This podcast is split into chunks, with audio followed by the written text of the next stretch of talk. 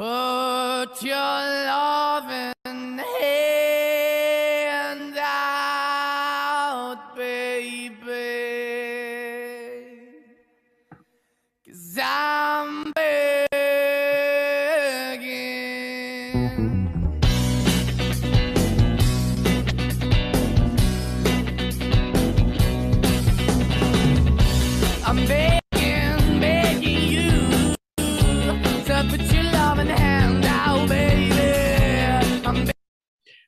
Días, tardes y noches. Estamos en otro episodio de Juventud en Acción. Estamos aquí con Rebeca Lanca, Rebeca Landa. Estamos con Adrián Castellanos, obviamente. Yo, Rebeca, ¿cómo estás? ¿Qué nos cuentas de tu vida? Hola, hola. ¿Qué onda? Espero que este video no quede muy cringe porque es la primera vez que Adrián y yo estamos hablando así formalmente ya más a fondo, entonces estoy emocionada, un poco nerviosa. No te preocupes, Rebeca, ya llevamos aquí un tiempo. Tú tranquila. Aunque creo que este es el primer episodio que tú y yo tenemos el gusto de compartir juntos, así que, pues bueno, es motivo de celebración. Ok, Rebeca. A ver, teníamos planeado hablar un poco de filosofía para variarle un poquito a la política, a la historia, a la economía, etcétera, etcétera. Entonces, Rebeca, empecemos con uno de los temas que, si no mal recuerdo, era Maquiavelo. ¿Tú qué opinas sobre la filosofía de Maquiavelo? ¿Qué opino? Si te soy sincera, nunca lo he leído en la filosofía, o en leerla, pero me gusta analizarla o interpretarla actual. Entonces, si estoy más familiarizada con algo, sería con lo del príncipe, y creo que se adapta muchísimo a muchas cosas que vemos hoy en día en el gobierno, y no solamente en el gobierno, sino en los CEOs de empresas. Entonces, ¿qué opino? Opino muchas cosas. Si quieres, vamos desglosando tema por tema para que quede más, más claro, porque una opinión así concreta no tengo. Ok, entonces una idea general no, pero bueno, a ver, tema por tema. A ver, ¿tú qué opinas, Rebeca? ¿Crees que es mejor la riqueza acumulada o repartida? Ah, ese es, ese es un, tema que la otra vez venía, estaba en Facebook y hay una página que no sé si la conocen, pero está de moda hoy en día que se llama Cerebros, está muy buena, sube noticias. Y estaba viendo una noticia precisamente sobre eso, sobre la riqueza y sobre que algunos líderes estaban siendo condenados o estaban metidos a prisión porque acumulaban mucha riqueza de una manera dentro del marco legal, pero que estaba un poquito fuera de lo moral, que era, por ejemplo, inflar los precios muchísimo. Entonces me puse a pensar justo en eso, en qué es mejor, si la riqueza acumulada o la riqueza repartida. Y aquí nuevamente tengo muchas ideas encontradas porque, por ejemplo, en la riqueza acumulada podríamos decir que es hasta cierto punto mejor porque esa persona ya tiene muchas necesidades cubiertas, entonces ya se puede enfocar quizá en, no sé, desarrollar proyectos como ir a la luna, porque ya se tiene que preocupar por estar comiendo, pero a la vez el que le dejemos todo este poder de dinero a una sola persona, creo que crea una desigualdad, porque esa persona al mismo tiempo ya no se puede asociar con los demás, ya no puede ser tan empática con, con el resto de la sociedad, entonces creo que hace una desproporción muy grande en lo que estamos haciendo con el dinero de, de, del mundo. Pero también si hablamos de una riqueza repartida, es como, no sé qué tan bueno sea que todos tengamos quizá la misma cantidad de dinero como tal en cubrir necesidades y luego empezar a desarrollar proyectos muy gigantes. No sé si me estoy explicando. ¿Tú, tú qué opinas?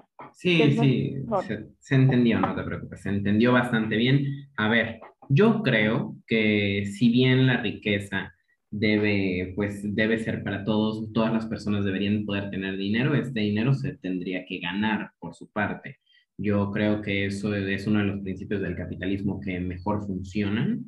Entonces, sí, yo soy muy de la idea de que las personas se ganen lo que tengan. Yo no estoy en contra de que una sola persona tenga mucho dinero acumulado si esa persona se lo ha ganado legalmente. Claro que se puede empezar a hablar ahí ya serían otras cuestiones, irnos por las ramas, de decir, bueno, pero hay muchos empresarios que han hecho dinero sucio, que han hecho cosas inmorales, que han hecho cosas ilegales o aprovechando las lagunas legales para, pues, para tener más riqueza, para tener más beneficios. Sin embargo, yo creo que mientras se mantenga dentro del margen legal, yo creo que es correcto que una persona pueda tener todo el dinero que pueda generar.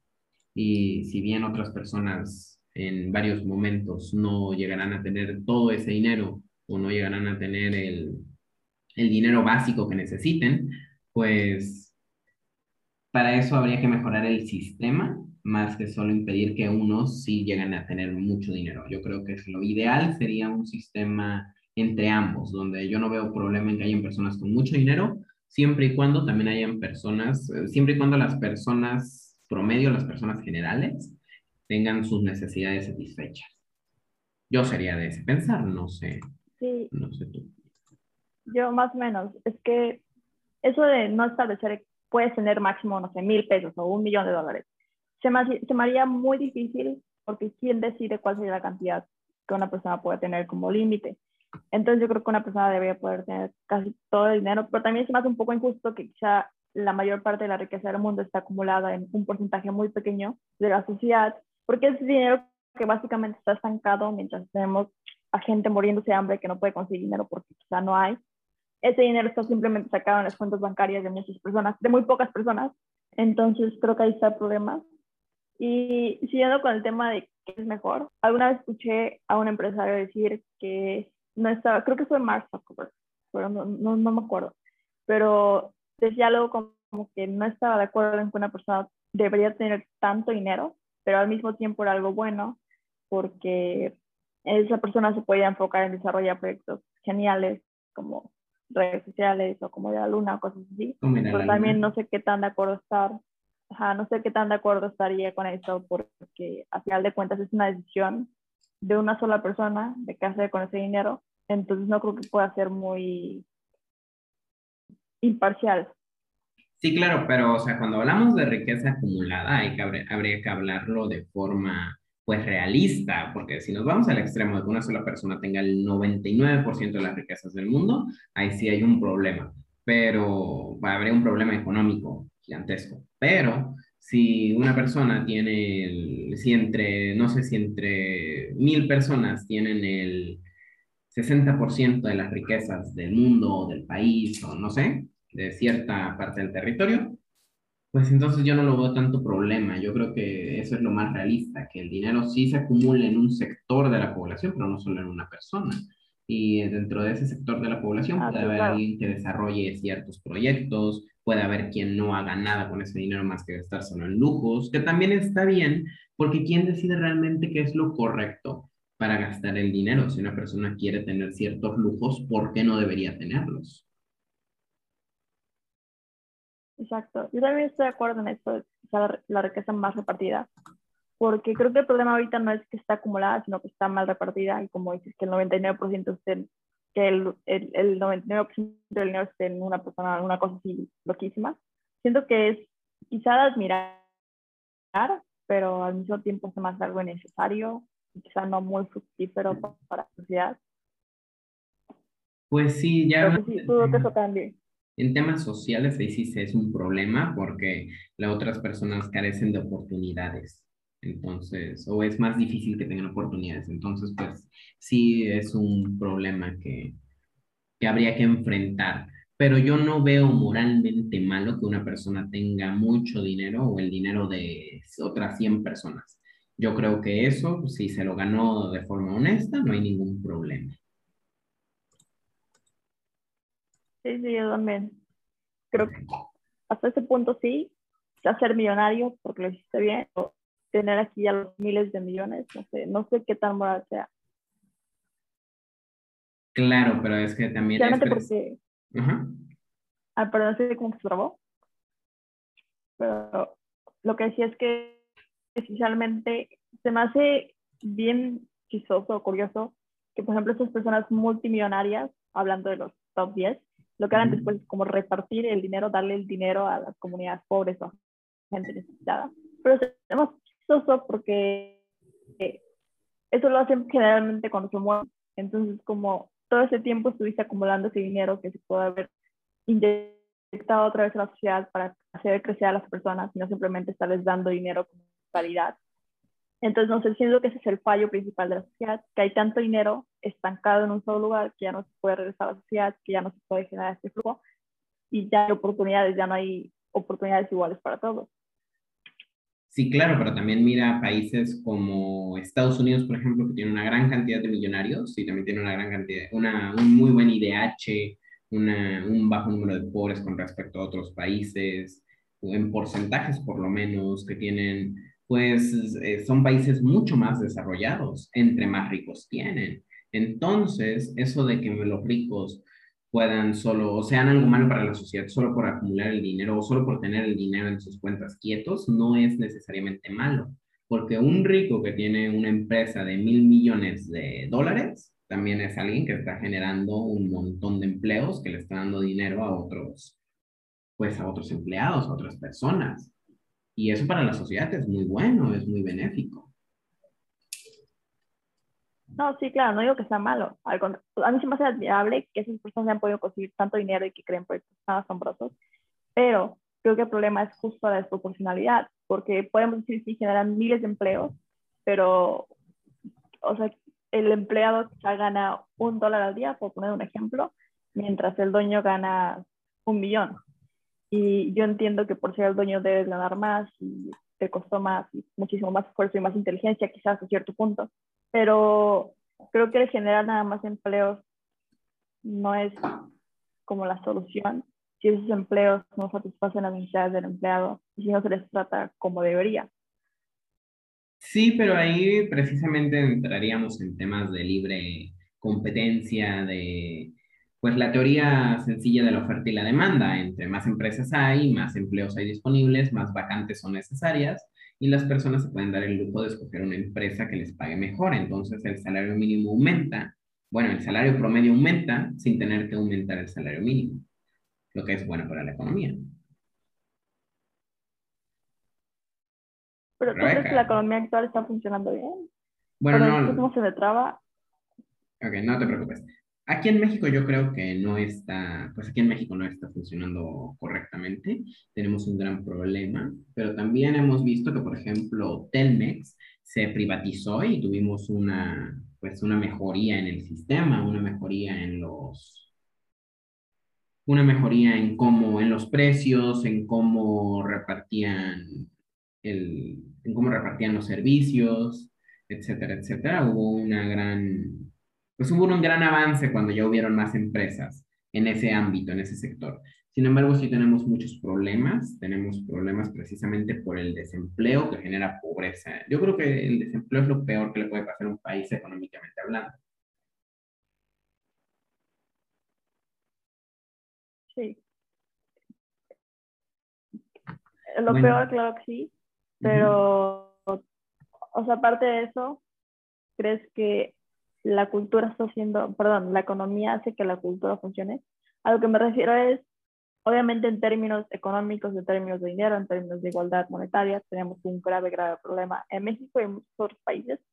Pero creo que, por ejemplo, la economía de Estados Unidos sea lo más, o quizá no, no solo Estados Unidos, también China, por ejemplo, porque creo que este crecimiento económico que estamos teniendo ahorita y este, esta manera de, de la de economía actual en el mundo está generando problemas pueden incluso ser más graves como las afecciones a la salud, no solo física, sino también mental, y que ya no estén haciendo, que ya no esté siendo tan igualitaria la cosa. Por ejemplo, podemos ir a libre competencia, pero realmente hay libre competencia en el mundo actual, porque es como que esas empresas están tan bien establecidas y ya están tan monopolizadas que hoy, si hoy en día te quieres meter emprendedor es muy difícil. Sí, claro, ya grandes empresas se han formado pero pues estas mismas grandes empresas han dicho algo conocido muchas veces. No empezaron siendo grandes empresas, entonces habría que pensar en eso. ¿Es justo que una empresa sea juzgada porque en el presente es grande cuando en el pasado fue pequeña? En el caso de las que iniciaron así, porque hay otras que iniciaron desde el inicio como una gran empresa financiada por algún millonario o por algún noble.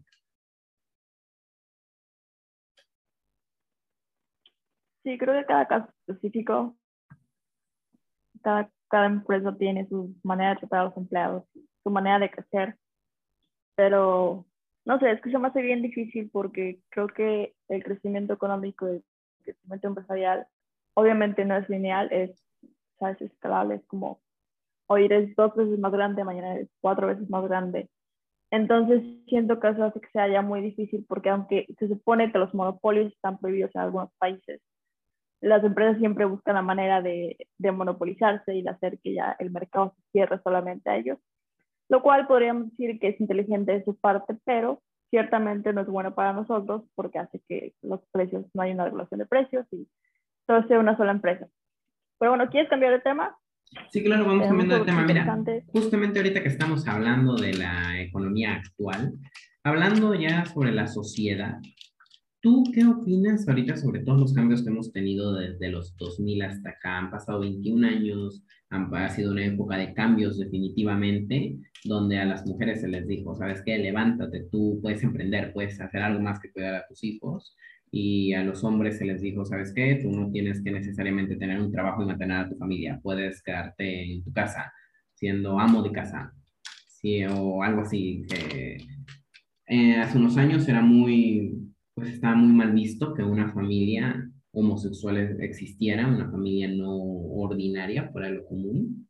Y ahorita ya, aunque sí hay así cierto repelo contra este tipo de personas, contra estas personas, también mantenemos mucho, también mantenemos ya más cordialidad, ya más respeto, o sea, hay más libertades para las personas. ¿Tú qué crees? ¿Tú cómo ves el cambio que ha habido estos últimos años? Lo veo bien, sinceramente. Creo que, bueno, tiene aspectos malos, pero a ver, por partes. Primero creo que fue muy rápido, lo cual supongo que es bueno, porque hasta hace unos años no sabía tanto esto, se veía así como que ya me respeto a las mujeres, pero aún te sigo privando de algunas cosas. Y en estos últimos, no sé, cuatro o cinco años vemos un cambio gigantesco, lo cual me gusta bastante y creo que era muy necesario en la sociedad. Igual con las personas homosexuales, con las personas se identifiquen como sea, eh, veo que es- hay como que más respeto, pero siento que ahorita mismo nos estamos radicalizando hasta cierto punto al grado de decir, eres hombre y automáticamente eres machista, o la otra vez también vi en Instagram y se hizo bien curioso. La verdad no me gustó, pero una, era una persona trans que decía que nació como mujer, o sea, él nació como hombre, pero quería decir a la gente que en realidad, en, real, en realidad nació como mujer y que no le importaba lo que la sociedad dijera que él había nacido como mujer. Y muchas personas decían que lo respetaban y todo eso, pero que tampoco intentara convencerlos de que había nacido como mujer cuando biológicamente había nacido como hombre. ¿Sí lo estoy explicando aquí? Sí, claro, o sea, estamos hablando de una mujer trans. Sí, entonces a lo que quiero llegar con mi punto es que como estamos en un punto de, de transición, transición entre ser muy conservadores y ser más liberales en cuanto a esos temas, creo que dos cosas. Uno, no se le debería juzgar a la gente tan feo y no se debería cancelar a la gente por quizá cosas que hicieron en el pasado o por chistecitos o palabras que no vayan de acuerdo a la cultura ahorita mismo de respeto a las mujeres, respeto a la comunidad LGTB. Y el segundo punto es que creo que tampoco deberíamos intentar convencer a todos de que nos traten justo como queremos, porque dice el, video de la compañera. Sí, claro, la, la chica que no quiere que se, que se le hable como compañera, que es compañera, claro. Ajá. Pues que, creo que ese es uno de los problemas que tenemos hoy en día, que es que creemos que todos nos traten justo como queremos. O sea, que yo quiero que me digan, Rebeca, persona heterosexual, que hace esto, que tiene, ¿sabes? Entonces creo que tampoco podemos llegar a ese punto en donde todos deban pensar exactamente igual que nosotros o deban tratarnos justo como queremos, porque creo que tampoco es lo correcto el querer que todos sean iguales. ¿Tú qué opinas? Bueno, yo creo que sí habría que, o sea, yo creo que sí deberíamos tener esa tolerancia. Por ejemplo, si tú ahorita me dices, ¿sabes qué? No me digas en femenino, dime en masculino. Yo digo, está bien, lo voy a intentar hasta cierto punto. O sea, no voy a estar todos los días pensando, ah, Rebeca, hay que decirle Rebeco, no sé, a Rebeca hay que decirle Beto. Tal vez eso me lo pueda yo aprender, pero me va a tomar muchos meses aprendérmelo porque en lo personal yo tengo muy mala memoria. Entonces, ese tipo de cosas yo creo que ambas partes deberían tener tolerancia. Por ejemplo, esta chica que empezó a gritar de, no me digas compañera, soy tu compañere, yo creo que no tuvo nada de tolerancia solamente porque un compañero no, simplemente no se acordó que ella quería que le dijeran compañero. Entonces, también digo, si tengo un salón lleno de 42 compañeros y no me, y no me sé ni el nombre de ninguno de ellos, mucho menos voy a saber quién, a quién hay que decirle compañera y a quién hay que decirle compañera. Sí, sí. Sí, claro. Pero bueno, precisamente eso es lo que se ha ido logrando. Se han cambiado varios estereotipos, se han impuesto otros, como bien decías, que ahorita ya cualquier hombre es machista. cualquier hombre es un acosador, es un violador, etcétera, etcétera. Pero pues también se han quitado muchos, como por ejemplo que antes se pensaba que la familia era lo primordial, que, lo un- que la única meta en tu vida era casarte, tener una familia, tener hijos y ese el propósito de la vida. ¿Tú qué opinas sobre esto? ¿Tú qué opinas sobre que los hijos, que la familia convencional sea el propósito de la vida de uno? ¿Tú qué opinas, Rebeca? Ho- Hoy en día es completamente distinto. Ya nadie quiere hijos, a nadie le gustan los niños ya. Y creo que hasta cierto punto eh, es bueno porque hace que la gente se concentre en otras cosas y empiece a vivir su vida, disfrute más de su vida, porque aunque suene feo, pero una vez que tienes hijos ya no puedes hacer absolutamente nada al 100% libre, porque tienes que cuidar a tus niños, a menos que seas una madre o padre irresponsable. Pero me parece bastante interesante que como la, incluso como las mujeres ya vemos más oportunidades en el mundo laboral, en el mundo de educación, en el mundo empresarial, ya nos preocupamos tanto por, ah, es que tengo que tener hijos o si no, no soy nadie. Pero al mismo tiempo me deja con esta crisis existencial de qué, qué va a reemplazar, a reemplazar ese propósito que dan los hijos. Porque no tú qué opinas, pero para mí los hijos a cierto, a cierto punto te dan un propósito gigante de vida y son, se vuelven tu razón de vivir y tu razón de hacer cosas para que cuando te mueras sabes que se lo van a quedar ellos. ¿Tú qué opinas de eso? Bueno, yo soy una de las personas que tú dices que ya no existen, así que me siento discriminado por ti. Por favor, ya no me hables, ya no me digas. A ver. Bueno, no, yo sí soy una de las personas que todavía quieren tener hijos, que todavía se quieren casar y eh, familia convencional. Claro que tengo muchas otras metas en mi haber.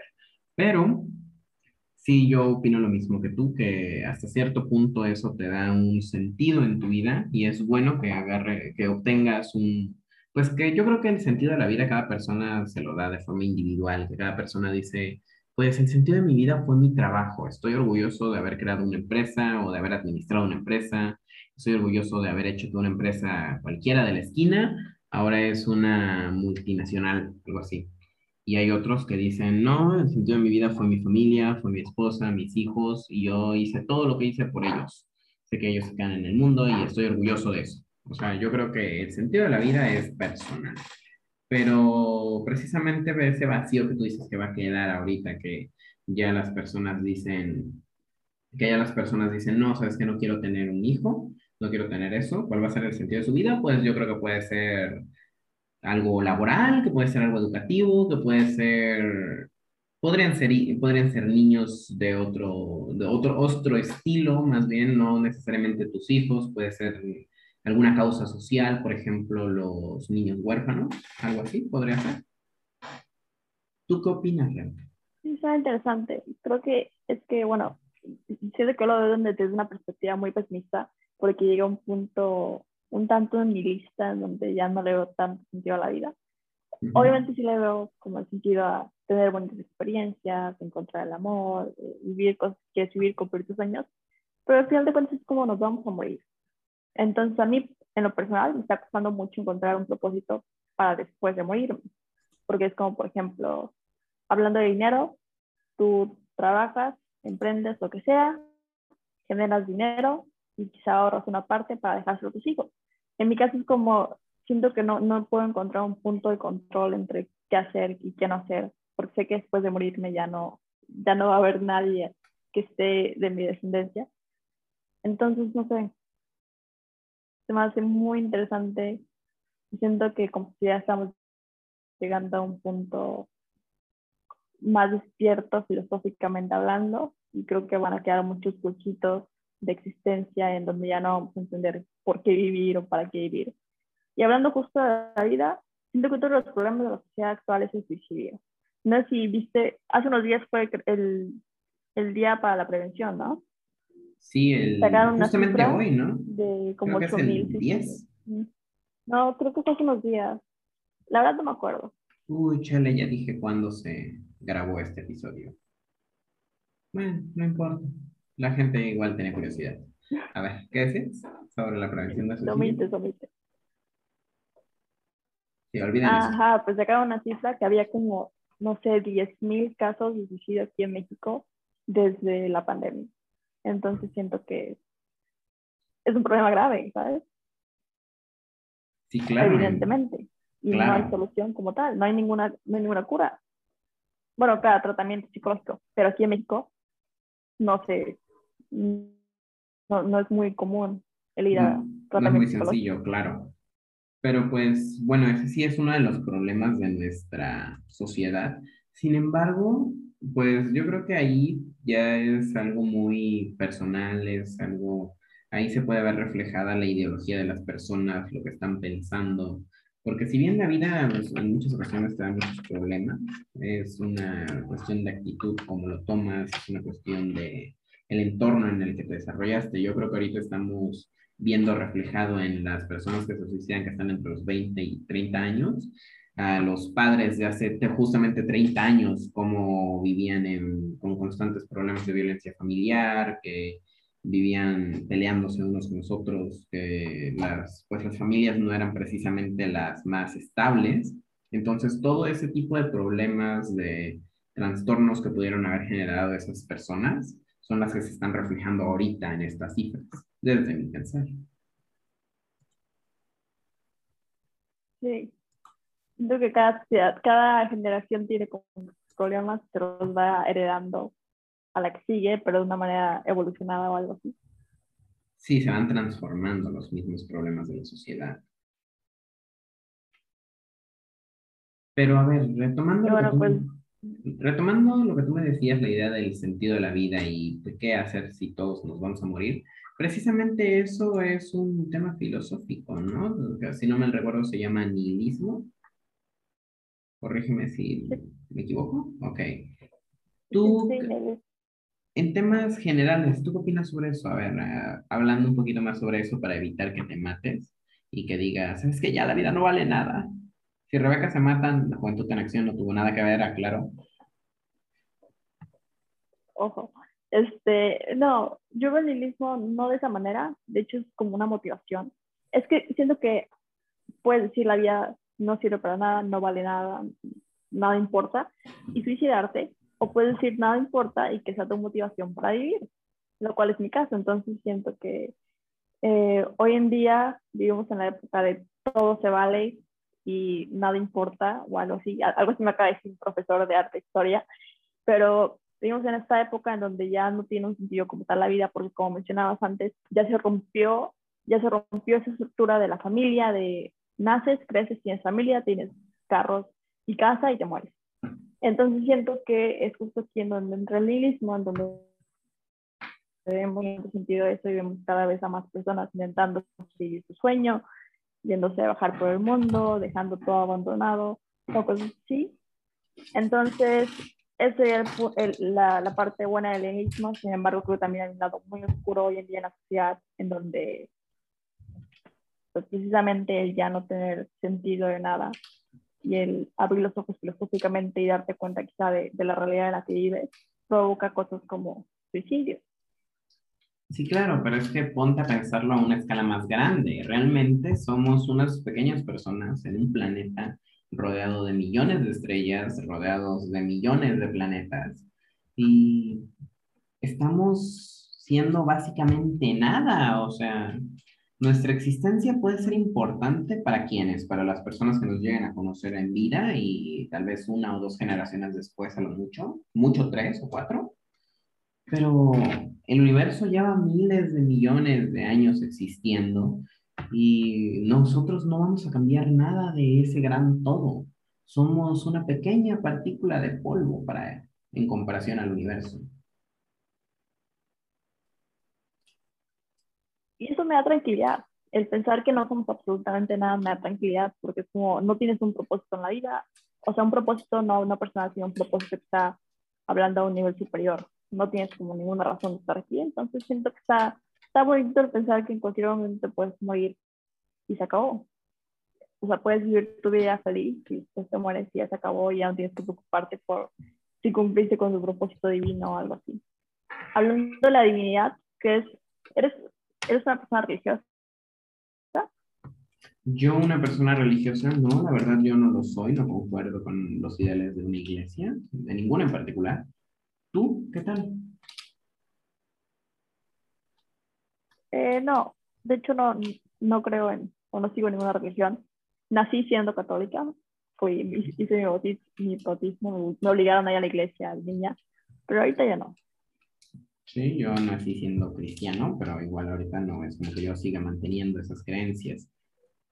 Y tú, que hablando sobre precisamente la, hablando precisamente sobre la religión, sobre esto, ¿tú crees que exista un Dios creador, una divinidad, algo en otro plano que nos haya creado? No, no creo que nadie nos haya creado. Yo creo que el pensar que algo nos creó a nosotros específicamente y que nos hizo al humano a la semejanza de Dios, creo que representa hasta cierto punto nuestro egoísmo, no egoísmo, nuestro egocentrismo de, no sé, decir que somos tan especiales, que a fuerza alguien es especial, alguien superior, alguien divino nos tuvo que crear. Entonces, sinceramente, yo no creo que nadie nos haya creado. Respeto las opiniones de cada quien, pero lo que yo pienso es que simplemente somos una coincidencia después de que se dieron las condiciones adecuadas en el planeta, en, en el universo, aparecimos nosotros y aquí estamos, compuestos de energía, y materia, entonces no. ¿Y tú? Bueno, yo, aunque no creo en ninguna religión, yo sí creo que pueda haber algo. Yo sí entro en la categoría de persona egocentrista, como tú dices. Yo sí creo que puede haber algo que nos haya creado. No estoy seguro, no se puede asegurar. Pero sí creo que puede ser. No creo que haya sido porque nos digan, ustedes vinieron acá para ser mis hijos, ustedes vinieron acá para complacerme. No, yo creo que si nos creó algo, fue por mero entretenimiento fue para tener algo que ver, algo que escuchar, algo que ver qué iba sucediendo, cómo se iba desenvolviendo, no sé, tal vez. Tal vez si hay un ser superior, lo hizo con ese propósito. Eso es lo que yo creo, pero tampoco puedo, como no puedo ni negar ni asegurar la existencia o no existencia de algo así, pues ya es algo que no, que está fuera de mis, de mis entendimientos. Simplemente hablar de una persona superior, ya simplemente hablar de una persona superior es algo bastante difícil para la mente humana. Sí. algo ficticio, pero creo que pues, ha construido nuestra, nuestra sociedad a como es hoy en día. Entonces creo que es necesario. ¿Alguna vez esta, esa historia, o bueno, esta investigación, o no sé qué era, que decía que a pesar de que había varios seres humanos repartidos alrededor del mundo, todos tuvieron que llegar a creer en algo. Mande, mande, mande, ¿me lo puedes repetir, por favor? Sí, sí, claro. Este, decía que si alguna vez habías visto esta investigación o historia, no sé qué era, de que a pesar de que había varios seres humanos repartidos por todo el mundo, eventualmente todos tuvieron que llegar a la conclusión de que existía algo superior. Sí, claro. Pues es que yo creo que si te das cuenta, el ser humano, sin importar en qué parte del mundo está, tiende a llegar de una u otra forma a un conocimiento, a una idea, pues a veces tiene el tiempo de llegar a ella y a veces no, a veces simplemente se encuentra con otra, se encuentra con otra civilización y entre ellas comparten ideas. Pero si te das cuenta, hablando sobre métodos de construcción, métodos de, de pensamiento, podríamos comparar mucho a la cultura azteca de América y a la cultura egipcia. Entonces, podemos ver que construían de forma muy similar, que pensaban de forma muy similar, que luchaban de forma muy similar. Podemos ver que en Europa había narcos y aquí ya en América también había narcos, que el humano tiende a llenar ese tipo de necesidades, ese tipo de sensaciones de una forma muy, pues de una forma muy parecida sin importar en qué punto de la Tierra esté. Entonces, yo creo que es precisamente por eso el cuestionamiento humano básico, que, la, que el preguntarnos por qué estamos aquí es algo natural. Y en algún momento alguien dijo, si yo soy capaz de crear una casa, alguien es capaz de crearme a mí. Pero sí es algo muy curioso, precisamente. Sí, sí, está interesante. Pues, ¿algo más de lo que quieras hablar? Bueno, Rebeca, yo creo que ya los temas, yo creo que los temas ya se nos están acabando, entonces espero no haber aburrido mucho a la audiencia, espero no haberte aburrido mucho a ti y nos veremos la siguiente semana en otro episodio de Juventud en Acción.